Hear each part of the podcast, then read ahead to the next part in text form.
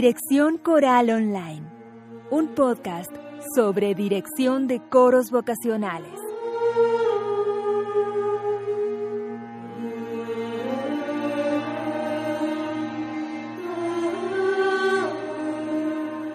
Este es el episodio número 128 de Dirección Coral Online y hoy tenemos una linda charla con Hernando Varela acerca de un trabajo de investigación muy interesante que está realizando sobre la técnica de dirección, la técnica gestual.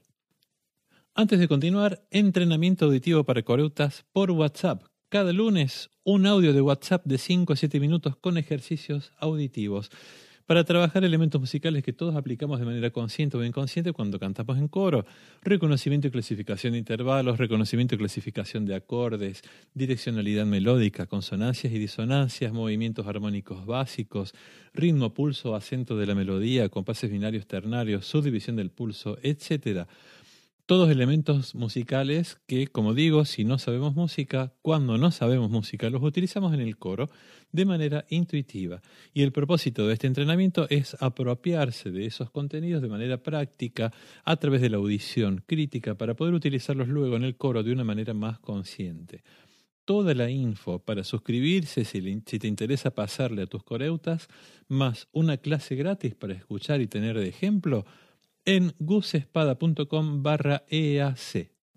Y por supuesto, los 44 cursos online de gusespada.com y los más de 570 arreglos corales disponibles en gusespada.com barra suscribirme. Y ahora sí, vamos a la entrevista. Hernando Varela, bienvenido a Dirección Coral Online. ¿Cómo estás?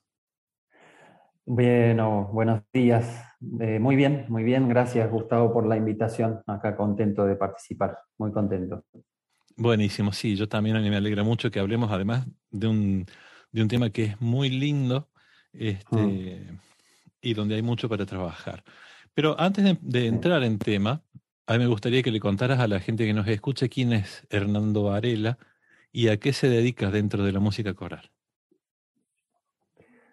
Em, bueno, yo empecé con la música coral a los 18 años, 17, 18 años, cuando empecé a estudiar música. Eh, no vengo quizá como muchos colegas en, Córdoba que, tuvieron la posibilidad de pasar por, por el Cipoli, ¿no? que tenemos esa particularidad en Córdoba y, por ahí tenemos muchos colegas que, han tenido esa, esa experiencia del canto coral desde muy temprana edad. ¿no? Mm, eh, eh, ¿no? Siempre lo veo con un poco de nostalgia eso, pero sí soy de los casos que empezaron y, yo a los tres años de empezar a cantar en coro dirigía uno, ¿no? Como, lo, digo así en términos cuantitativos, pero para, para reflejar el impacto, ¿no? Eh, el impacto que me generó entrar a la actividad coral. Eh, bueno, luego, por, por un, sinnúmero de, circunstancias que permitieron que, tuviese esa posibilidad, ¿no? Y, bueno, de, ahí me he dedicado a la dirección coral y, también a, la docencia.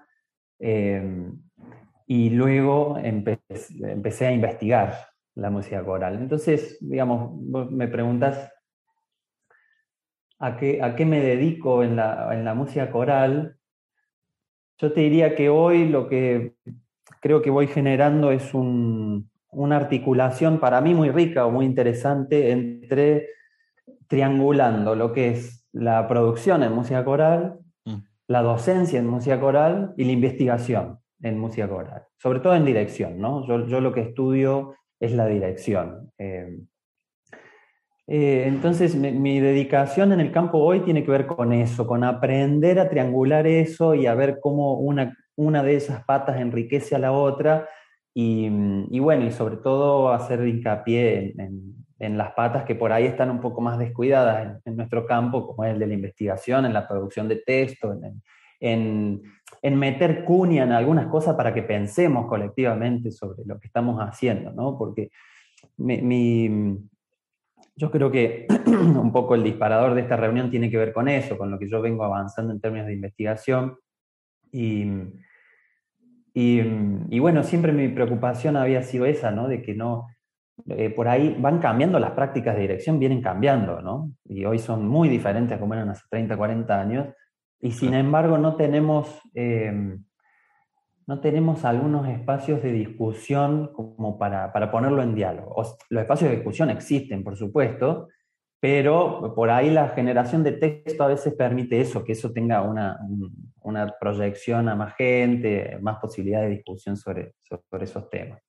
Em, entonces, hoy, hoy te diría eso, yo, digamos, si, si también, no sé si tu interés iba un poco por historizar, pero yo, digamos, dirigí el coro de la Facultad de Artes en Córdoba, eh, la universidad por ocho años, luego me dediqué un poco más a, a la dirección de, me fui especializando en dirección de ensambles y de música contemporánea particularmente, y luego llegué a los orgánicos sinfónicos, dirigiendo la, banda sinfónica de la Municipalidad de Córdoba y luego como invitado, eso fue trampolina, que, que me inviten de muchos elencos que por suerte me, me siguen invitando. Em, y, te marco esto porque sí estuve varios años sin dirigir coro, ¿no? Estuve como, como seis años sin dirigir coro, sí conectado en la universidad, en, en, la enseñanza de la dirección coral, entonces ahí el contacto, pero sin tener un coro propio hasta el año pasado. En, 2021 em, fundé un, proyecto nuevo, es un proyecto independiente que se llama ENIE, Colectivo de Canto, con el que estoy trabajando actualmente.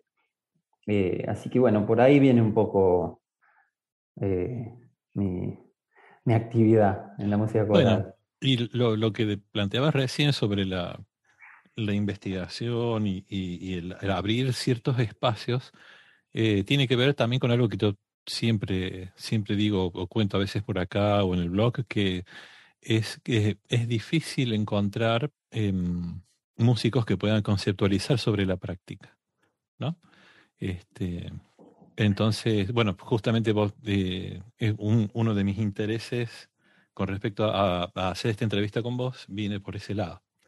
Em, sí, yo creo que es algo, eh, un comentario chiquito más sobre eso, me parece que es algo que justamente está en un, de a poco entrando en estado de ebullición, en el sentido de que, digamos, el diálogo este entre la academia y la práctica, ¿no? De la que siempre discutimos mucho, pero la investigación desde la práctica artística es algo que viene desarrollándose en los últimos años muy fuerte, entonces empiezan a haber posibilidades más interesantes para quienes venimos de la práctica para desarrollar esos caminos, ¿no? sí, y, esto creo que tiene que ver un poco con la historia también de los, los conservatorios transformándose en universidades, ¿no? Y cómo, cómo eso va generando un diálogo más, más carnal entre la práctica artística y la investigación. Así que creo que esa es un proceso histórico que se viene dando en los últimos años que, que sí, es, es, muy rico, ¿no?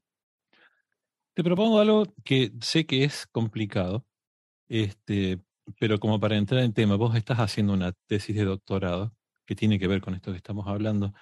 Em, ¿crees, ¿Podrías hacer un, resumen este, o contarnos básicamente de qué se trata? Sí, cómo no. Em, o sea, sí es cierto que es difícil hacer un resumen, sobre todo porque estoy, estoy ahora en proceso de escritura. O sea, estoy, estoy terminando de escribir. Entonces, eh, bueno, imaginarás cómo está el, el cerebro, pero claro. Eh, el año que viene después te, vuelvo a hacer un resumen más, más masticado. Pero um, mi tesis se llama La práctica de la dirección musical como un hecho social, político y estético. Y tiene dos patas eh, principales. la primera era, eh, bueno, un poco lo que veníamos hablando recién, intentar generar teoría sobre lo que hacemos, ¿no? como analizar cómo están siendo nuestras prácticas hoy e intentar generar teorías sobre eso. Porque lo que veía es que mucha de la bibliografía que existe, ¿no? la, bibliografía en, música coral está sobre todo orientada a, lo, manual, ¿no? el manual de dirección, em, o más lo bibliográfico, ¿no? lo, lo biográfico, perdón, como bueno, cómo ciertos maestros han hecho sus prácticas en, determinado momento. Y hay muy poco trabajo reflexivo, que para mí es, fundamental porque hace de base a los manuales.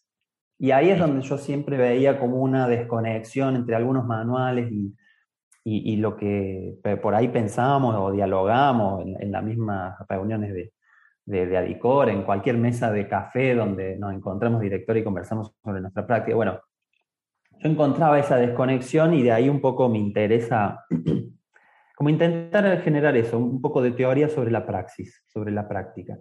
Y en esa pata eh, yo lo que hago básicamente es hacer un análisis de, de, la dirección, un poco desde mi propia experiencia como director y también observando algunos casos de directores y directoras de nuestro país, para pensar, eh, por un lado, em, cómo se da, cómo es esto del vínculo entre la persona que dirige y el elenco, y los músicos y las músicas. Porque e, es, ese vínculo, pero no, digo solo afectivo, digo desde lo gestual, desde lo sonoro, cómo se da esa materialidad sonora y gestual en la práctica cotidiana de dirección. Eh, pensar un poquito sobre eso, me interesaba mucho pensar, porque para mí el gesto, para mí ha sido, digamos, se cae de maduro lo que voy a decir, pero el gesto ha sido, en mi experiencia, muy importante para la dirección coral. y, lo digo, y, aunque parezca evidente, lo, remarco porque me parece que ahí hay un punto de tensión en, nuestro, eh, en nuestro campo. Y mm, entonces me, interesaba mucho como ver un poquito esto de la, de la acción y la reacción, cuánto de esos son símbolos que están establecidos, cuánto, cuánto es de convención lo que ocurre, ¿no? Como hago así y entendemos que hay, hay un hago así y entendemos, ¿no? Por ciertas simbologías, y cuánto es más de, interacción energética, ¿no? De reacción frente a un gesto. Entonces, eh, y de ahí como con las mismas herramientas de análisis, pensar cómo eso se da en otro tipo de interacciones, digamos, cómo se da esa relación, cómo se da la formación de una persona que dirige a partir de esa interacción, ¿no? Me refiero, siempre pensamos al director, directora como una persona muy individual, que tiene una trayectoria muy individual, que lo que hace es, es de esa persona. Entonces yo pongo eso en tensión, considerando que hasta la formación propia nace de la interacción. Aprendemos a dirigir dirigiendo. Eso lo, decimos la mayoría, ¿no? Entonces, tenemos que pensar entonces que ese gesto se construye en esa interacción, ¿no? yo lo que hago es eso, como mirar el rol del director desde esa retroalimentación entre la persona que dirige y, quien está produciendo sonido, y de ahí pensar en el gesto, en el liderazgo, eh, y, también tiene una pata fuerte en pensar el ensayo como una experiencia estética, ¿no? como cuestionar esta cuestión de la operatividad del ensayo en términos eh, de efectividad. Eh, de hecho, algo que yo planteo en algún momento es como, bueno, a ver, repensemos qué decimos cuando decimos que algo es eficaz. ¿no? ¿Qué significa que, que, mi dinámica de ensayo sea eficaz? ¿no? Entonces, entonces, pero es una, es una pata bastante reflexiva que busca como eso, como cuestionar algunas cosas que están instaladas, que a veces cuando las decimos no tienen mucho que ver con lo que realmente pensamos, ¿no? Eso es algo que, que se ve mucho. Entonces, eso, es, es, proponer una teoría para, sobre todo para ponerla en diálogo, ¿no? O sea, mi interés con esto es esto, que se genere esta conversación, como esta, este encuentro que estamos teniendo, para, para seguir pensándolo. Y la otra pata de la tesis tiene que ver con un análisis de cómo nuevas estéticas o estéticas del siglo XX y siglo XX-XXI fueron como mm, poniendo en tensión, tensión la, gestualidad en la dirección. ¿no? Cómo ciertas estéticas fueron sumando, em, digamos, eh, búsquedas particulares desde la dirección. Por ejemplo, em, la música aleatoria. ¿Cómo dirijo música aleatoria? De golpe yo dominaba un esquema, puedo marcar ciertas articulaciones y de golpe tengo que poder coordinar dos personas que están, o dos personas que están en tempos diferentes. Eh, bueno, eh, eh, analizo entonces una serie de casos donde surgen estas nuevas experiencias, o la música analógica, ¿cómo dirijo música analógica? entonces tiene, hay, hay como todo un análisis Em, que sobre eso yo saqué un primer artículo con, que, salió por la revista de la Universidad Nacional de las Artes, con algunas primeras ideas sobre, sobre ese tema. Eh, así que, bueno, ese es un poco, te lo cuento así un poco atomizado, pero, pero la idea es reflexionar sobre, sobre nuestra práctica eh, y, pensando eso, digamos, los, los efectos o las implicancias sociales de nuestro gesto, de, nuestro, de lo que digo, de lo que hacemos, políticas en términos de, liderazgo, de cómo, cómo se retroalimenta ese, el, cambio de roles, por ejemplo, en un ensayo. Eh, bueno, eh, microcambios. Eh, y, te, digo hasta ahí porque si no nos, derivaría por, bueno, una conversación más larga. Pero, y, sobre todo esto de volver a pensar la estética en nuestra práctica cotidiana. Porque, y eso es creo que algo de la música coral que sí valorizamos todos y todas, que, el ensayo tiene un valor no solo de, preparación, sino de, hecho social, afectivo, estético, que, es, maravilloso, sobre todo en la música coral. ¿no? En, justamente en ese artículo de, que, que nombraste recién, vos hablas de un modelo de señalización y un modelo interactivo, que es un poco eh, lo, estás resumiendo, lo estás explicando este, con, como con otras palabras, digamos. ¿Querés profundizar un poquito en eso? Eh, sí. Bueno, en, esta búsqueda me, di con, me encontré con, Liz Garnett, que es una investigadora y directora de música coral, arregladora, sobre todo muy especializada en, en barbershop de Inglaterra, que tiene un texto muy bonito, un libro de, investigación, que es, un libro que está escrito después de una investigación de largo término, o sea, cinco años de investigar sobre, sobre cómo se construye el significado en, la práctica, en la música coral y en la dirección coral, y cómo ciertos em, estilos musicales tienen, eh, digamos, van como... Em, construyendo sentidos particulares. Y ella lo analiza, por ejemplo, de cómo los que dirigen barrio tienen cierta gestualidad en su dirección particular o empiezan a emerger ciertos gestos que son como particulares de los estilos. ¿no? Entonces analiza como los estilos de dirección en diferentes estilos musicales, que es muy interesante. Pero, y ahí ella hace esta diferenciación entre, entre una, como dos formas de mirar esa práctica de dirección, y sobre todo desde lo gestual, de, una eh, de, señalización, como decías vos, que podría ser como de, simplemente de, transmisión de información, que el, otro que está al frente decodifica, entonces actúa en, consecuencia. Y ahí podríamos decir entonces que nuestro gesto es como una representación de la partitura. ¿no? El gesto representa la partitura, yo emito esos símbolos y es en el aire y el otro codifica. ¿no? Entonces eso para mí tiene como una mirada muy unidireccional, ¿no? De la partitura al gesto a quien interpretar. Y el otro, el otro enfoque, em, que no recuerdo ahora la carne, cómo lo, no, sé si lo dijiste vos recién, pero no recuerdo cómo lo nombra. ¿Interactivo? Em, interactivo. Em, que, que, ahí lo que propone es que justamente, digamos, la, hay una negociación constante entre quien dirige y quien canta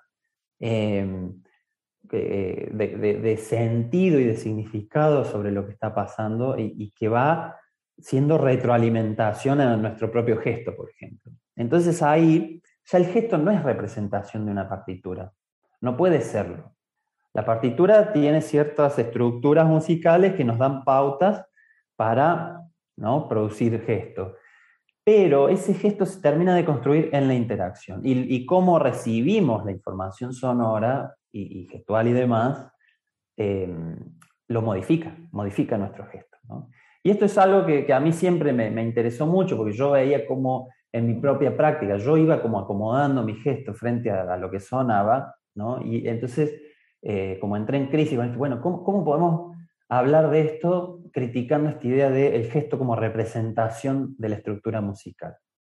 Eh, eso es algo que yo hago bastante en la tesis. Eh, y, bueno, y tomo esta idea de Garner porque ella ya venía trabajando en ese sentido, ¿no?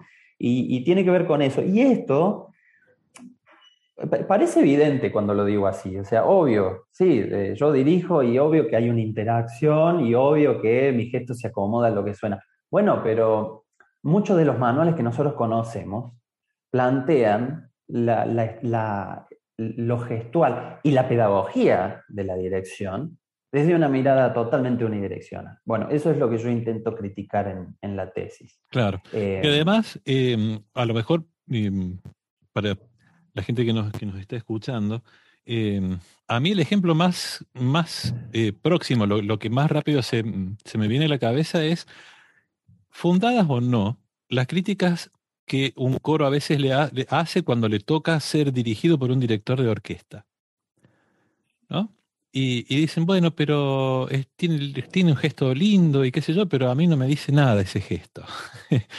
Porque a lo mejor la interacción entre el, el director y, y, una orquesta, eh, digamos que donde el, lo, los instrumentistas decodifican de otra forma, como diferente al, a lo que hace un coreuta, eh, sobre todo si hablamos de un coro vocacional, eh, a lo mejor esa decodificación tiene otros componentes también, ¿no? Por eso te digo que puede ser fundado o infundado, pero a mí me ha pasado de, de, escuchar esas críticas, ¿no? Este, y, y, y, e incluso los directores de orquesta cuando dirigen un coro, eh, una sección a capela dentro de un sinfónico coral, por ejemplo, se los ve que suelen dejar la, batuta, la dejan en el atril y dirigen, el, dirigen al coro sin batuta, pero no, no, no, no pareciera surtir mucho efecto.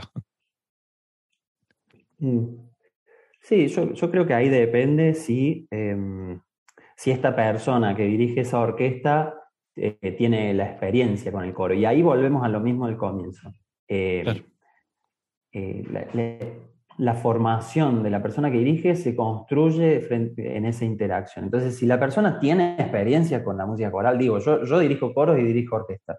Uh -huh. eh, sí, sí, te concedo que dirijo totalmente diferente cuando dirijo coro que cuando dirijo orquesta. Claro. Eh, pero hay, hay, pero tiene eh, pero sí he visto muchos directores que, que tienen experiencia en ambas cosas que, eh, que, que, que, por ahí escapan a, esta, a estas críticas ¿no? que vos estabas planteando recién. Entonces, para mí tiene que ver con esa, con esa experiencia, pero me parece que todo esto también lo podemos traspolar a la dirección orquestal. De hecho, en la, en la tesis yo no, no, trabajo solo música coral, sino dirección... Eh, claro, hablas de la dirección de en general. De la... y, uh -huh. y, y, y, la verdad es que pasa, pasa lo mismo.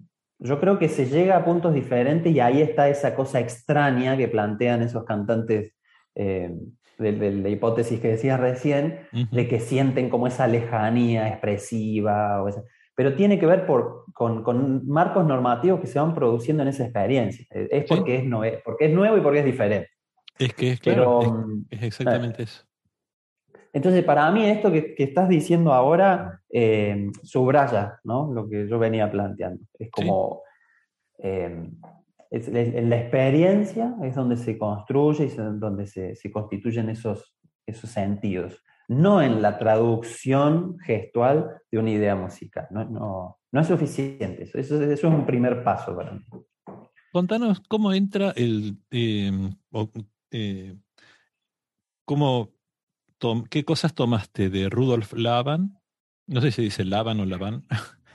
este, en, eh, para comenzar a trabajar en esta idea de modelo interactivo. Eh, bien.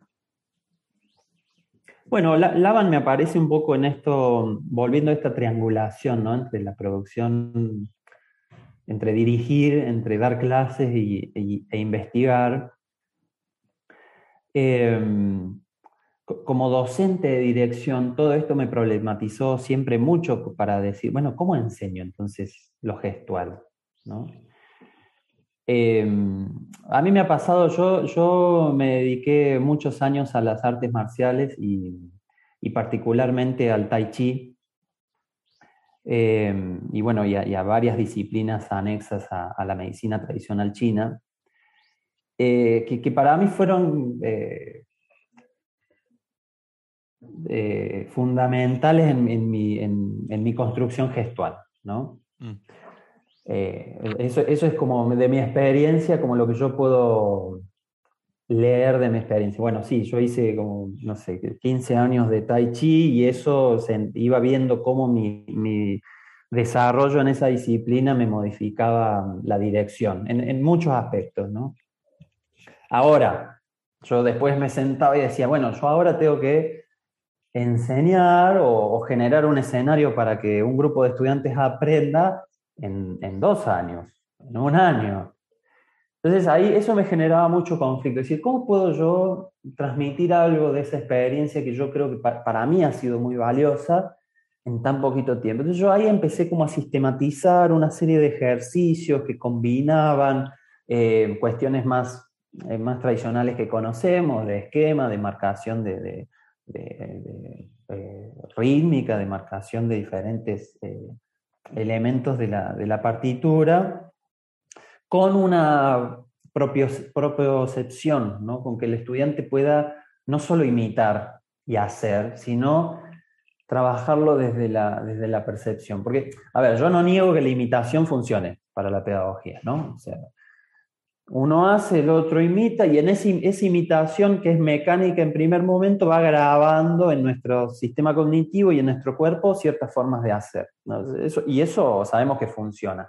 Ahora, mi interés es, bueno, ¿cómo, ¿Cómo podemos ir un poquito más allá para trabajarlo desde la, desde la búsqueda personal?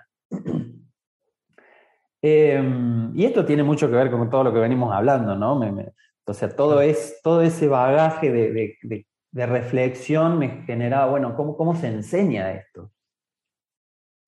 Em, entonces yo empecé con ese, esa sistematización y de golpe encontré a Lavan, que lo encontré investigando para la tesis, porque es un, digamos, es una, práctica que ya han tomado algunos pedagogos de la dirección, particular, sobre todo en Estados Unidos, ¿no?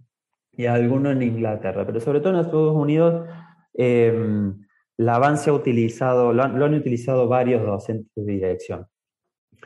Eh, bueno, entonces llegué por ahí y lo que más me pareció muy interesante porque me servía como una herramienta mucho más ágil para todo esto que me venía cuestionando, ¿no? Me venía proponiendo. Lavan era un coreógrafo, ¿no? Eh, trabajaba con la danza. Pero su búsqueda mayor fue generar un, sistema de escritura del movimiento y un sistema de análisis. O sea, su interés es, a ver, yo veo a una persona bailar, que yo lo pueda escribir a lo que está haciendo, ¿no? y que quede escrito como una partitura de acción, ¿no? Claro. Ese era su interés eh, principal. Pero en ese interés fue creando una teoría del movimiento expresivo. Y yo lo que tomo es una parte de esa teoría, que es la que para mí resuena mucho con estas ideas que venimos hablando, que es la de la cualidad del gesto. ¿Cuál es la cualidad que tiene el gesto? Y esa cualidad la pone en términos tan simples y tan conectados con la vida cotidiana que se hace muy accesible. Em, entonces lo que él plantea es que existen em, algunos esfuerzos básicos, ¿no? como el movimiento nace como de un, esfuerzo interior, ¿no? como un impulso interior que luego se expresa. Y eso tiene ciertas características que él, digamos, em, las esquematiza eh, pensando en el tiempo, en el peso que tiene em, y en cómo, eh, digamos, en cómo se expresa en el espacio. Y después cómo es su flujo, pero sobre todo esas primeras tres patas son las que, que, para mí son más, más útiles, por lo menos hoy entiendo así. Em, entonces, en esa combinación entre un gesto que puede ser pesado o liviano, entre un gesto que puede ser rápido o sostenido entre un gesto que puede ser como focalizado a un punto o que puede ser expansivo, ¿no? En, combinando eso, em, digamos, sistematizó ocho em, esfuerzos u ocho cualidades del movimiento, ¿sí? Esas cualidades eh, pueden ser flotar, pueden ser dar toques, pueden ser golpear, bueno, y se, se van combinando en ocho, que después podemos pasar el link ahí del artículo que salió en la, en la revista de Adicora, que, está un poco eh, detallado eso. Em, y bueno, y, surge esto, me conecta con mi tesis y con mi investigación y con mi docencia, porque encontré ahí una herramienta para eh, que uno pueda, no desde la imitación, sino desde una propuesta, bueno, vamos a, vamos a hacer un movimiento que sea como flotar. A ver, ¿cómo sería un movimiento de flotar? ¿No? Que si después lo traspolamos, podemos pensar que estamos en un, en un legato, en un sonido muy etéreo, ¿no? Y cómo sería uno deslizar, ¿no? Y cómo el pasar del flotar al deslizar puede generar una, reacción eh, particular. Bueno, y entonces eh, lo encontré muy útil como, como herramienta para la pedagogía, en este sentido, en, en, en cómo conectar rápidamente con diferentes formas de hacer o diferentes cualidades del movimiento eh, desde metáforas muy simples, porque lo que conecta a él es decir, bueno, a ver, el, retorcer es como si abrieras un frasco, ¿no? Y eso después llevado a la música, ¿no? Ahí, hay un creyendo, hay algo de, la presión del sonido, ¿no? Después podemos ir haciendo esas traspolaciones. Pero me, me, pareció útil como herramienta pedagógica. Em, entonces, obviamente eso está en la tesis como, como todas estas reflexiones tienen una bajada directa a la práctica y a la pedagogía, ¿no? que ese es un interés que yo tengo constantemente, decir, bueno, que no nos quede solo en la reflexión, sino cómo esto baja a, mi práctica cotidiana y cómo baja la pedagogía de dirección. Ese, es mi interés. ¿no? Em, así que así apareció un poco la van en este proceso. Fantástico. Interesantísimo, Hernando, me parece interesantísimo tu trabajo, este, muy necesario además. Yo espero que podamos ver pronto algún, este, o participar en algún curso que puedas dar, alguna introducción a esta, mm. a esta manera de, de, integrar este, o, de, crear una nueva, un nuevo tipo de gestualidad. Te agradezco muchísimo este rato que le has dedicado a esta entrevista. Eh, ¿Algo más que nos quieras contar? Em, bueno, yo me quedaría hablando toda la mañana. sí, porque me, apasiona, me apasiona mucho el, tema. Em, pero no, creo, creo que, digamos, em, me, quedé pensando en esto último que decías y, digamos, tampoco esto intenta como generar una, eh, una nueva gestualidad, ¿no? Sino, mm. Para mí tiene que ver con, eh, con cómo, cómo, proponemos el proceso de aprendizaje de, esa gestualidad. Em, porque ahí, ahí es donde vemos sobre todo que hay, no sé, siempre se ve mucho que hay, personas que, que, lo pueden desarrollar más rápido, em, o, hay gente que puede imitar más fácil algunas cuestiones. Eh, y, pero me, parece que eh, para mí es muy rico en el sentido que hay una, una apropiación desde quien está desarrollando el proceso, ¿sí? Eh, como de mayor compromiso ¿no? con lo que está haciendo. no, y lo otro que es, es más operativo, pero me parece importante, que como herramienta pedagógica creo que permite también eh, comunicarse más fácil, ¿no? Porque, por ejemplo, no sé, a mí me pasa que estamos en clase y yo veo que hay algo del gesto que está o, muy, muy, golpeado y genera como, ah, ah, como unos micro acentos. entonces yo, probalo más, más flotar, eh, o probalo más deslizar, porque hay, hay como cierto movimiento ahí.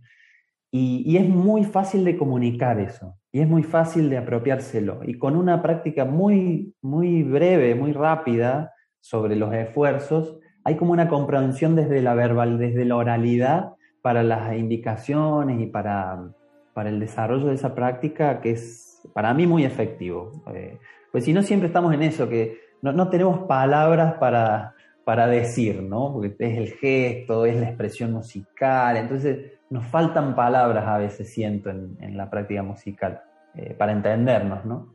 Entonces creo que es, también una herramienta interesante para, eh, para comunicar ciertas ideas expresivas. Pero bueno, nada, mil gracias Gustavo, me, encantó participar este rato y cuando quieras lo seguimos, tomamos un café y seguimos hablando de esto que para mí es súper interesante y valioso. Buenísimo. Hernando, te agradezco un montón. Te mando un abrazo grande.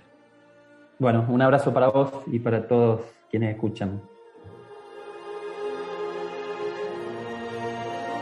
En las notas del programa dejo enlaces a unos artículos que Hernando muy amablemente compartió con nosotros para aquellos que quieran profundizar sobre todo esto que hemos charlado hoy.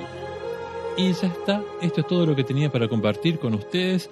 Muchas gracias por escuchar, por compartir este episodio si les gustó, por suscribirse a los cursos y arreglos del blog, por darle a seguir este podcast y por todos los comentarios que siempre me hacen llegar a gusespada.com barra contacto. Un abrazo y nos vemos la próxima.